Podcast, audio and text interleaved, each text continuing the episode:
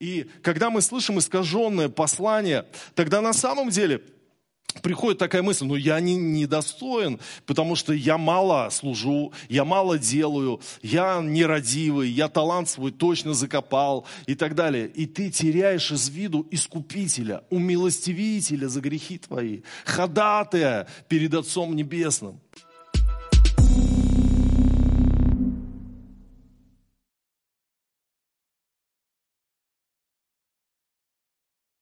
Я сегодня хочу проповедовать на тему, которую назвал умилостивление. Умилостивление.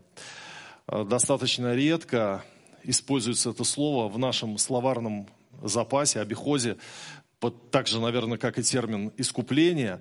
И мне хотелось бы показать сегодня нам всем, что такое умилостивление, потому что в Новом Завете мы встречаем это слово, мы встречаем это слово по отношению к Христу, что Он есть умилостивление наше. Но я верю, что Господь хочет нам дать через это слово откровение о том, кто такой Христос и что Он сделал для нас – и э, сначала я хочу рассказать историю про одну икону, которая однажды очень сильно меня смутила, а, когда я о ней узнал. Эта икона называется Парамифия. Парамифия или «Отрада и утешение». Это фреска такая 14 века, и она э, находится в Ватопецком монастыре. И э, в Отопецком монастыре был древний такой обычай, э, согласно которому, выходя из собора по, по окончанию утренней, монахи прикладывались к находившейся тогда во внешнем притворе иконе Божьей Матери. И там э, игумен давал привратнику, э, значит, э, ключи от закрытых в вечерние часы обители и от дверей. И тот привратник э, открывал двери. Так вот, предание гласит, такая история была, что 21 января 1320 года, когда игумен по обыкновению вручал ключи э, привратнику, чтобы тот открыл двери обители, икона ожила вдруг, вот Божьей Матери со Христом, младенцем, она ожила, и Божья Матерь возопила, не открывайте сегодня ворота монастыря, но поднимайтесь на стены и прогоните пиратов.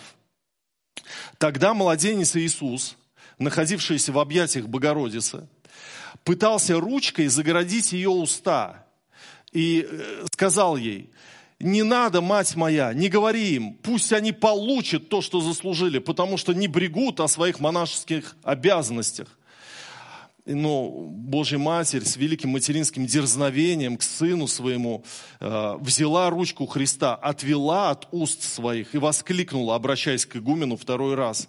«Не открывайте сегодня ворота обители, но поднимайтесь на стены и прогоните пиратов, и смотрите, покайтесь, потому что мой сын гневается на вас». И в третий раз повторила, сегодня не открывайте врата обители. Ну вот по окончании диалога госпожа и вот причистый э, младенец э, снова замерли в иконе, но уже вот с изображением того, что вот он руку свою тянет закрыть ей уста, а она отгораживает эту руку от себя. Вот такая вот странная икона, и это застыло, и как бы вот считается это нерукотворенным, что вот это вот чудо произошло такое. И на самом деле монахи оставили двери закрытыми, и когда поднялись на стены, увидели, что пираты окружили монастырь, но взять его не могли. То есть Божья Матерь а, явила свое снисхождение. Сын, младенец, хотел судить этих нерадивых монахов, но мать, вот она снизошла, и, и теперь многие туристы и путешественники, которые приезжают в Утопецкий монастырь, они вот особое особую благодать испытывают э, рядом с этой иконой Божьей Матери. Но меня очень расстроила эта история, потому что Иисус такой маленький, он там сердитый на иконе. У матери такое благосклонное лицо.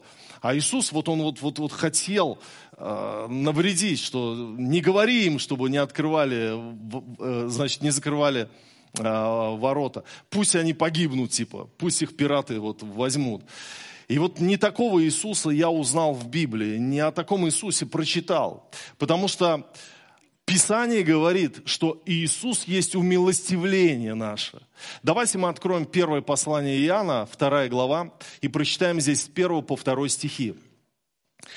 «Дети мои, сие пишу вам, чтобы вы не согрешали. А если бы кто согрешил, то мы имеем ходатая перед Отцом Иисуса Христа, праведника. Он есть умилостивление за грехи наши, и не только за наши, но и за грехи всего мира». Вот, э, знаете, очень много проблем испытывают христиане, с тем, что называется осуждение. Когда мы согрешаем, мы теряем мир, и такое чувство, что Бог от нас отстранился и готов нас судить. И нам надо как-то урегулировать с Ним отношения. И кто-то вот быстрее получает этот мир в сердце, а кто-то так и не может его получить и ходит в осуждении постоянном, что он не может быть любим Богом, потому что он недостоин. А за что меня любить, собственно говоря? И вот здесь и Иоанн показывает, он говорит, друзья, братья и сестры, мы, мы согрешаем. Вот нужно, чтобы мы не согрешали, конечно, лучше и надо стремиться к тому. Но мы согрешаем. Но не отчаивайтесь. Почему? Потому что Иисус, Он есть ходатай, Он есть заступник за нас. Он адвокат наш. Ходатай это слово э, также переводится как адвокат. И вы знаете, я э, вспомнил историю, когда готовился к проповеди, и вот это вот, э, э, значит, слово встретил ходатай, что Иисус, Он ходатайствует за нас, и мы имеем ходатай перед Отцом Иисуса Христа. Я вспомнил историю, э, которая случилась в 1983 году в штате Массачусетс. Некто Кенни Уолтерс был осужден пожизненно за убийство. И сестра его, сестра Кенни, безработная мать-одиночка Бетти Энн Уотерс на протяжении 18 лет верила в невиновность брата. И именно она добилась его освобождения, потому что он получил пожизненное заключение. И она специально пошла и закончила юридический колледж. Она стала адвокатом. И с помощью правозащитной организации настояла на тесте ДНК. Потому что когда преступление совершилось, тогда еще не делали тесты ДНК. Но спустя время уже научились это делать. И этот тест показал, что кровь преступника, найденная на месте преступления, не принадлежит ее брату Кенни. Ее брат невиновен. И его отпустили. Она добилась спустя 18 лет. Он сидел в тюрьме тюрьме, он не совершал преступления, но был э, обвинен в убийстве, и она добилась его освобождения. Она всю свою жизнь положила всю свою молодость, э, всю себя на то, чтобы оправдать своего брата. Настолько она его любила, и это история огромной любви сестры к своему брату. Когда они были маленькими, то они росли в многодетной семье и заступались друг за друга в сложных ситуациях. И она эту любовь к брату пронесла через всю жизнь. Она добилась, она вытащила его. Даже когда никто не верил, и сам брат уже не верил, что он когда-то освободится, она продолжала верить. И вы знаете, я вижу в Иисусе Христе вот именно такого ходатая, не безразличного, а тот, который и на сегодняшний день готов представлять тебя и спасать. И он никогда не проиграет суд. Это тот адвокат, который никогда твой суд не проиграет. Он всегда найдет аргументы, чтобы тебя спасти. Немножко отходит, наверное, микрофон, да? Он, он, он всегда находит аргументы, чтобы тебя спасти. И у него есть аргументы, он пролил свою кровь. Когда недостаточно в тебе чего-то хорошего, он находит все равно аргумент в твою пользу. Он, он, он говорит, я за него пострадал, я за него пролил кровь, я есть заместительная жертва. Э, и, и дальше написано в этом месте Писания, что мы имеем ходатая перед Отцом Иисуса Христа, праведника – выделяется, что праведник он. Он есть умилостивление за грехи наши, и не только за наши, но и за грехи всего мира. Вот это слово умилостивление. Ну что это такое? Это слово э, то же самое, что умиротворение или удовлетворение.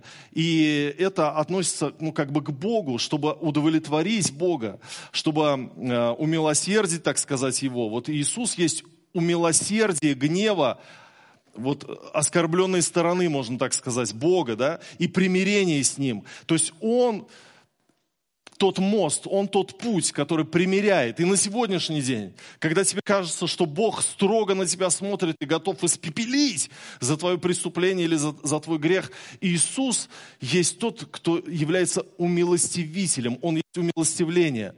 Это, умилостивление – это значит склонение к милости, смягчение, возбуждение жалости и прощения. Помните, во второй книге Царств, в 21 главе, в 14 стихе, мы встречаем а, такую историю, когда похоронили кости Саула и Анафана, сына его, в земле Вениаминовой, в цело, в гробе Киса, отца его, и сделали все, что повелел царь, и умилостивился Бог над страной после того. То есть, когда вот нечестиво поступили гаванитяне с а, царем Саулом, с сыном его и Анафаном, тогда был гнев на землю Божий. Но когда сделали все правильно, умилостивился, написано, Бог над страною. То есть вот Иисус есть умилостивление наше, тот, который всегда приводит нас к милости Отца, а, из-за которого Отец очень снисходителен к нам и милосерд, и всегда принимает, всегда любит.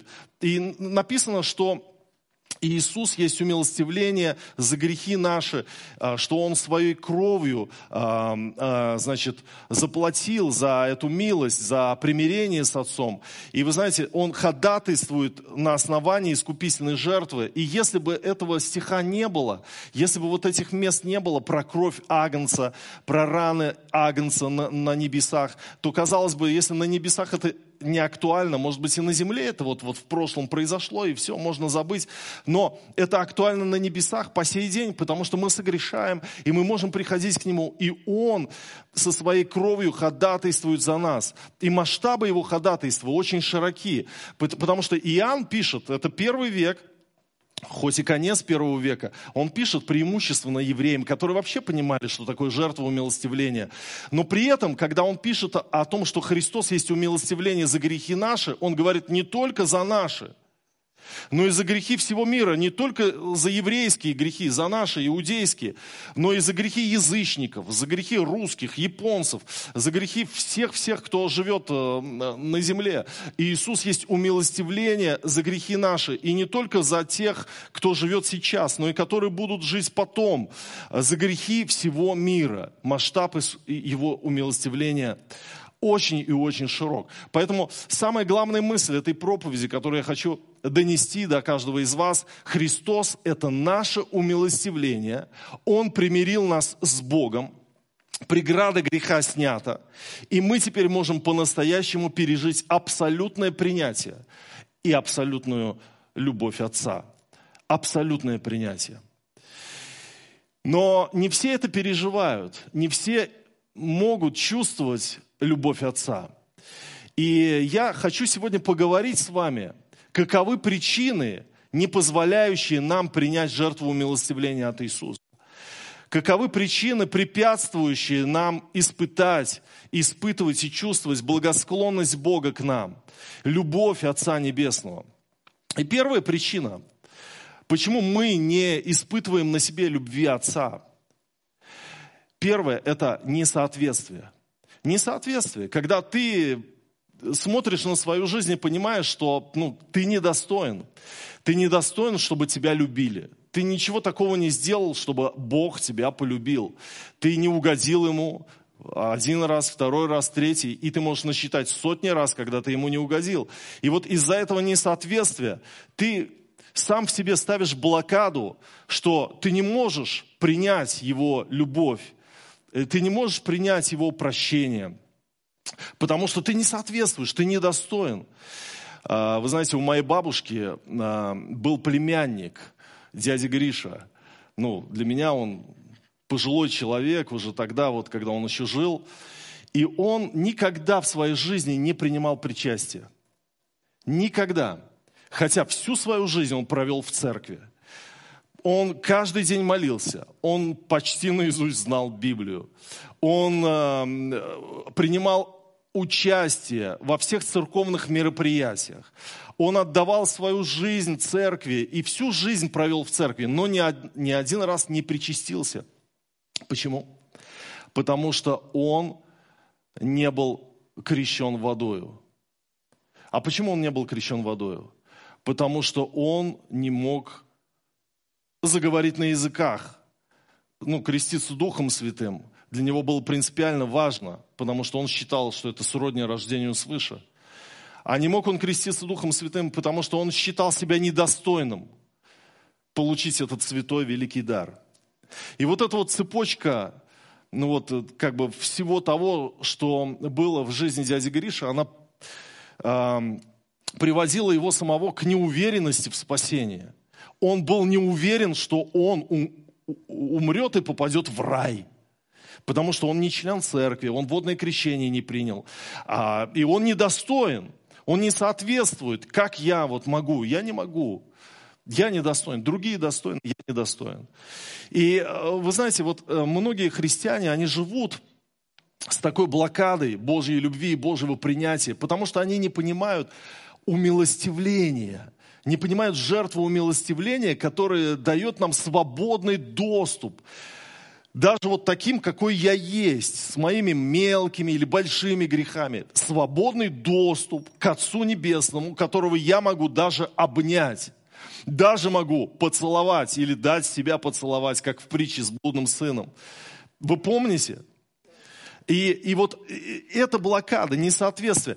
И Господь хочет, чтобы мы эту блокаду сняли, потому что не из-за нашего достоинства нам дано принятие и Божья любовь, а из-за жертвы Иисуса Христа, умилостивителя нашего. Аминь. Он есть умилостивление. Он погасил гнев Бога в отношении тебя. И сердце Отца, сердце Небесного Отца, оно открыто для тебя. Он принимает тебя таким, какой ты есть. Второе, что нам препятствует э, испытать на себе Божью любовь, это непонимание благодати и вера в спасение от дел. Очень многие христиане не понимают, что такое благодать не понимают. Почему? Потому что, ну, слово такое есть, а вот что оно в себе несет, не понимают. Я когда уверовал, то ходил на библейские курсы к евангельским христианам-баптистам, и нам давали домашнее задание выучить определенные стихи Писания наизусть. И один из этих стихов был Ефесянам 2 глава, 8 и 9 стихи. И я выучил это наизусть, и оттуда я это помню, что «Ибо благодатью вы спасены через веру, и сие не от вас, Божий дар, не от дел, чтобы никто не хвалился». Благодатью вы спасены через что? Через веру. И это не отдел. Вот эта благосклонность Отца, вот это спасение, это по Его благоутробию, это по Его воле, это по Его доброму сердцу, не от твоих дел. Ты спасаешься. Но многие христиане думают, что мое спасение в моих руках. Я должен вот жить правильно, я должен достигать чего-то, чтобы в конечном итоге быть достойным войти в Царство Небесное. И при этом аргументы какие?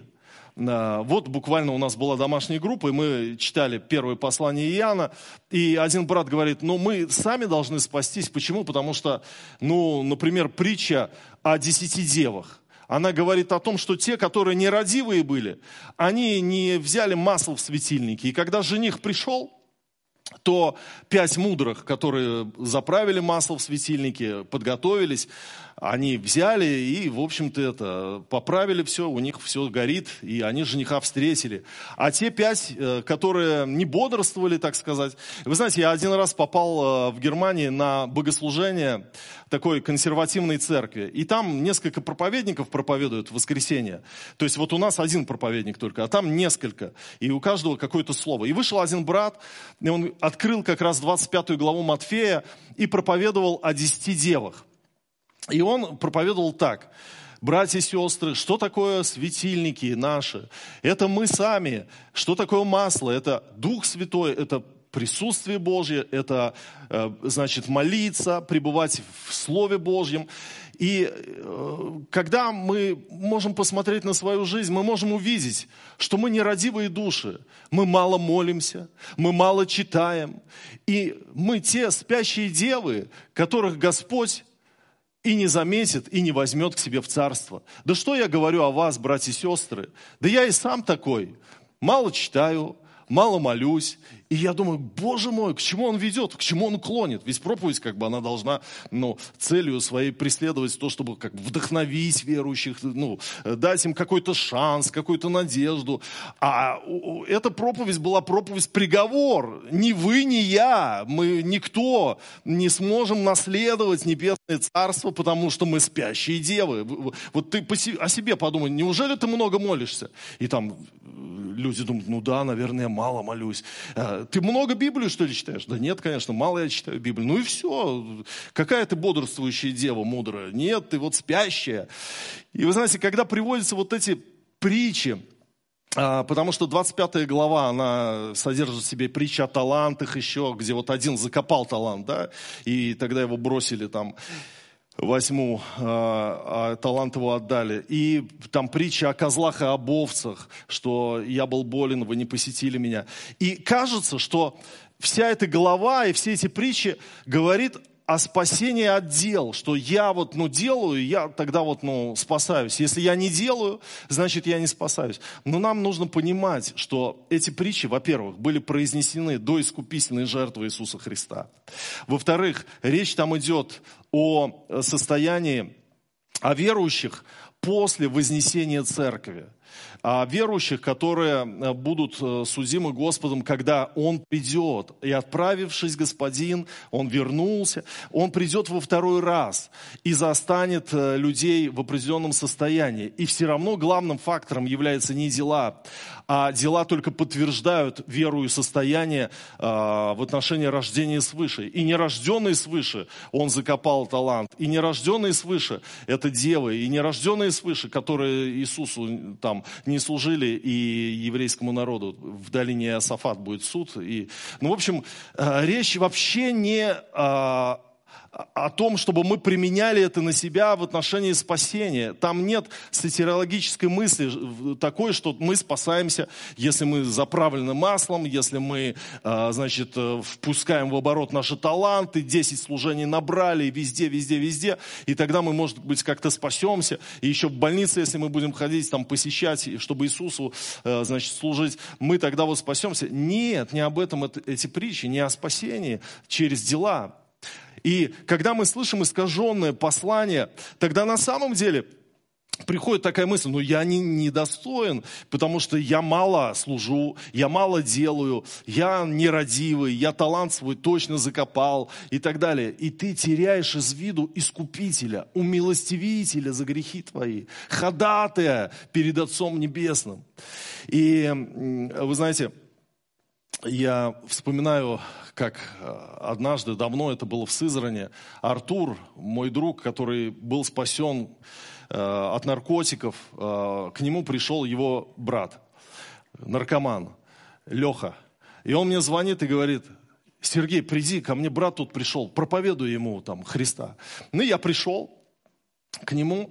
И, в общем, мы чай попили. И такое, знаете, общение не идет. То есть и Леха знает, что пришел тут вот Сергей лечить его, типа. И, и, и он не открывается, и как бы общение не идет. И мы перешли в зал с кухни. Леха включил телевизор демонстративно и стал смотреть телевизор. А Артур говорит, ну, Лех, подожди, ну, к тебе человек пришел, и ты так вот, ну, ведешь себя. И Леха поворачивается и говорит, ну что толку, я сейчас вашу молитву повторю, и что, я вот через час захочу уколоться, я пойду и уколюсь. Что мне ваши вот эти вот помогут? Да не помогут, потому что я, ну, типа, зависимый. Я говорю, Алексей, слушай, ну давай попробуем.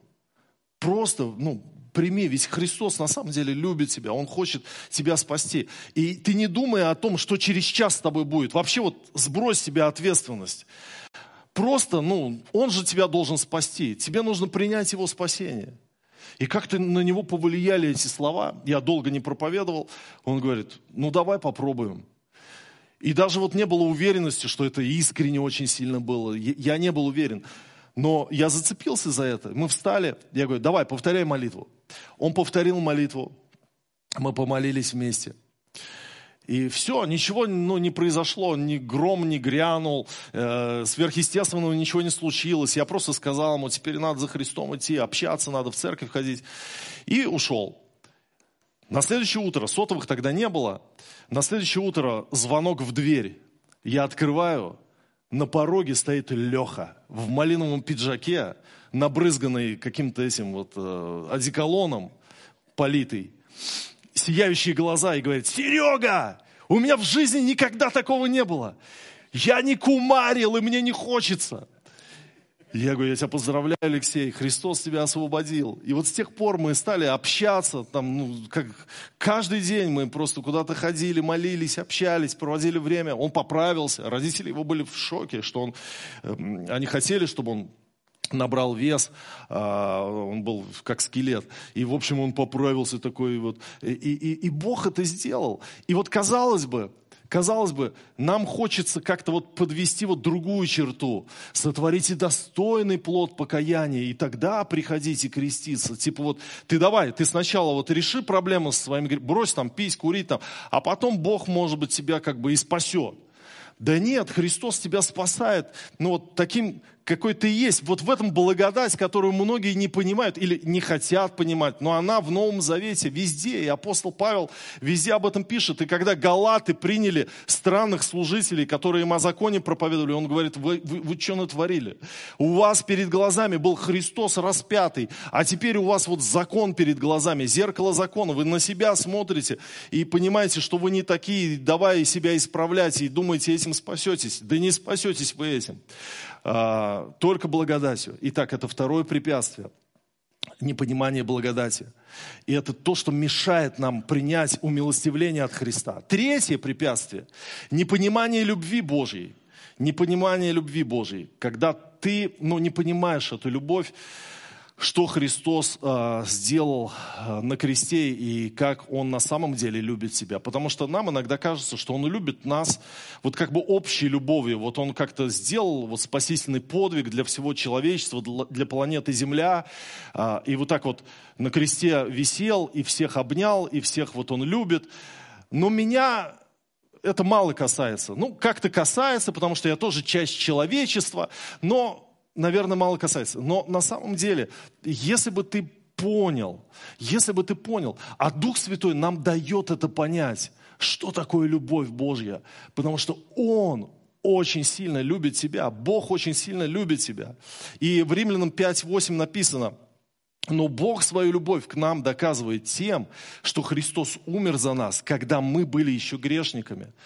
Он умер за тебя, когда ты еще был грешник. Он отдал свою жизнь не из-за того, что ты ему понравился своей святостью, и как-то ты вот э, доказал, что тебя можно любить. Как-то ты вот э, реабилитировался, как-то ты э, сдал экзамены, и теперь вот ты вхож э, в царство, потому что ты же достоин, и Иисус теперь и любит тебя, ты помылся, очистился. Нет, Он возлюбил тебя, когда ты еще был грешником потому что ты ценен для Него. Я помню, когда засыпал молодым человеком, будучи, эм, я переживал присутствие Божье, вот такое вот, я, я лежал на кровати, руки подняты были ночью, смотрел в окно и говорил, Иисус, я так тебя люблю, так тебя люблю. И такое фу, присутствие Божье, ну, что рассказывать, кто это испытывал, тот испытывал огонь между рук такой, вот, и, и вот на теле такая благодать. И мне так было хорошо. Я говорю, как я хочу тебя обнять, как хочу тебя поцеловать. И после этой мысли, поцеловать, поцеловать Бога. Ты что, ты в своем уме? Нельзя целовать Бога, это же святотатство. И я, я, Господи, прости, что я вот такие мысли допустил. Вот я был в религиозном плену таком, и помню, как-то уже прошло время, а, я пришел с института, и у меня был молитвенный час. Такая отработка.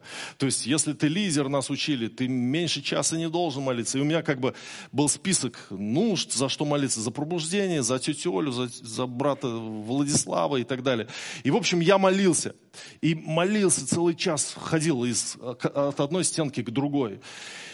И, и, и просто и на языках, и по-разному, и, и, и ходил, и молился, энергично так. И в один момент я чувствую, вот у меня как будто весь напор, вся энергия заканчивается, и у меня ощущение слабости такое, мне хочется встать на колени, какое-то умиление такое. Я встал на колени, И я ощутил просто присутствие Божье. Как будто Господь остановил всю мою кипучую деятельность. И, и такой вот, вот просто пришел ко мне. И я помню, как это изменило всю мою жизнь. Потому что Иисус сказал мне такие слова, которые вот передать сложно, но в отношении того, что Он начал говорить, как Он сильно меня любит. И для меня это было очень-очень непривычно, потому что я думал, что мы должны говорить ему, как мы сильно любим его. А он, ну как бы, как он может вот объясняться в любви, например. Но тогда он говорил, как он сильно ждет меня, как он хочет меня обнять и поцеловать. И для меня это был разрыв всего религиозного в моей голове. Я ревел, я изменился с тех пор. Я понял, что он меня любит не так, как я представлял, как он меня любит. Он меня любит даже когда я вообще вот нехороший человек. А Он меня любит всегда. У меня был какой-то нехороший период в жизни, вот как-то вот я не был доволен ни духовной жизнью своей, как-то и вот, и что-то вот не мог справиться с какими-то внутренними грехами. И я помню, тоже был на одной конференции, и, и я чувствую, он подошел ко мне, и он мне сказал, ты такой молодец. Он, он, он, вот, вот чтобы вы поняли, в разрез, в разрез всему твоему вот, это, это, это, это не объяснить словами, это Дух Святой открыть, любовь Божью. И когда человек не понимает этой любви, ему трудно понять, что Бог меня любит. И он заблокирован в этом отношении, он не принимает. И четвертое, что препятствует, это негативный опыт – негативный опыт. А, это может касаться многих вещей. Это может касаться религиозного опыта, когда, может быть, тебе внушили мысль, там,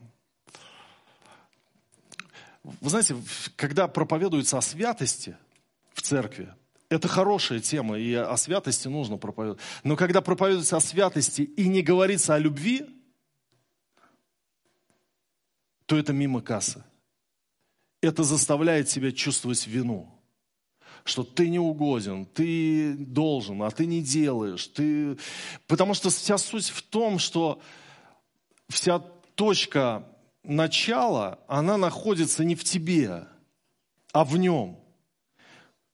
Без меня не можете делать ничего, Христос сказал. И когда у тебя нет отношений со Христом, но от тебя вот как бы вот религия требует святости – ты не будешь святости добиваться и будешь несчастным человеком. Поэтому вот очень важно, чтобы вот этот религиозный неправильный опыт, он, он прошел как бы, вот чтобы вот ты познал на самом деле, что Христос хочет с тобой живых отношений. И кроме того, детство может сказаться. А, не у всех было счастливое детство в отношении своего отца. А, у многих не было отца вообще, а, или были отцы, но они принимали участие в твоем воспитании, в твоей жизни. И, э, знаете, вот у Достоевского есть роман «Подросток». Это предпоследний роман пятикнижия так называемого Достоевского. В него входит «Преступление и наказание», «Идиот», «Бесы», «Братья Карамазовы». И вот «Подросток». Это очень интересно. Это пишет заметки э, парень по имени Аркадий. И он пишет заметки о, о своих мыслях, о том, что он пережил, о своем детстве, о своем отце, который у него был ну, человек, которого он один раз в жизни видел, Версилов, человек-дворянин, можно так сказать, а его мама, она крепостная была, и он с ней загулял просто, и вот родился этот Аркадий, и и он вот описывает свое детство, как он учился в гимназии. У него вообще такая идея была. А идея была такая, я буду как Ротшильд, я буду богатым, я не буду есть, не буду пить, я буду копить, я буду копить всю жизнь. Я, буду, я стремлюсь к уединению и к могуществу. И когда у меня будет такое состояние, как у Ротшильда, я возьму все эти деньги, не половину. Если я половину отдам, то я только наполовину беднее стану. А все накопленные деньги, и я раздам этому миру, этому обществу, и я буду чувствовать, что я лучше, чем Ротшильд. И вот в нем были вот эти вот изломы души, и когда ты читаешь этот роман, ты видишь, что вот этот Аркадий, он переживает сына родовитого дворянина Андрея Петровича Версилова, его дворовой, и он порож... вот в нем есть этот комплекс неполноценности. И вот фамилию-то он носит не дворянина, а э, другого, значит, представленного к матери там, одного э, крестьянина, Макара Ивановича Долгорукова. И когда его спрашивают, а фамилия какая? Долгорукий. Это тот Долгорукий? Он говорит, нет, не тот Долгорукий. И над ним ха-ха-ха, и смеялись, и над ним. И вот в гимназии он э, в пансионе был у француза Тушара, и он вспоминает свое детство, и у него вся жизнь вот вокруг отца, которого он хочет, он его в идеал ставит, потом разочаровывается э, в нем, слыша о нем какие-то вести, и в то же время спасти его хочет. Ну, вот эти изломы души из-за того, что у него такое детство было. И он говорит, а, когда засыпая, я мог плакать и мечтать. О чем? Сам не знаю. О том, что меня оставили, о том, что меня мучат. Но мучили меня лишь немножко, всего-то два года в пансионе Тушара, в который он меня тогда сунул и уехал навсегда. Потом меня никто не мучил. Даже напротив, я сам гордо смотрел на товарищей. Да и теперь я не могу этого ноющего по себе сиротство выносить и терпеть. Ничего нет омерзительнее роли, когда сироты, незаконно рожденные, все эти выброшенные вообще, вся эта дрянь, которым я нисколько вот, вот, вот таки не имею жалости, вдруг торжественно воздвигаются перед публикой и начинают жалобно, но настоятельно зазывать. Вот, дескать, как поступили с нами я бы стек этих сирот. Никто-то не поймет из этой гнусной казенщины, что в десять раз ему благороднее смолчать, а не выйти, не удостаивать жаловаться. А коли начал удостаивать, то так тебе, сыну любви, и надо. Вот моя мысль. То есть у него ненависть эм, ну, к, эм, к сиротам из-за того, что он сирота. У него вот искаженное такое вот, ну просто больное сердце. И когда он пишет эти заметки, он пишет о своем опыте, он пишет, мечта-то у него великая.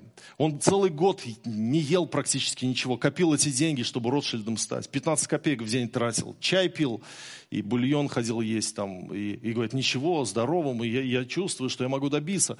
Чего он хотел добиться? Вот ощущение, что он хотел добиться вот какого-то целостности какой-то, признание того, что он личность, что он имеет право быть достойным в этом мире, доказать всем и самому себе, что он что-то значит. Почему? Потому что не было отца в его жизни.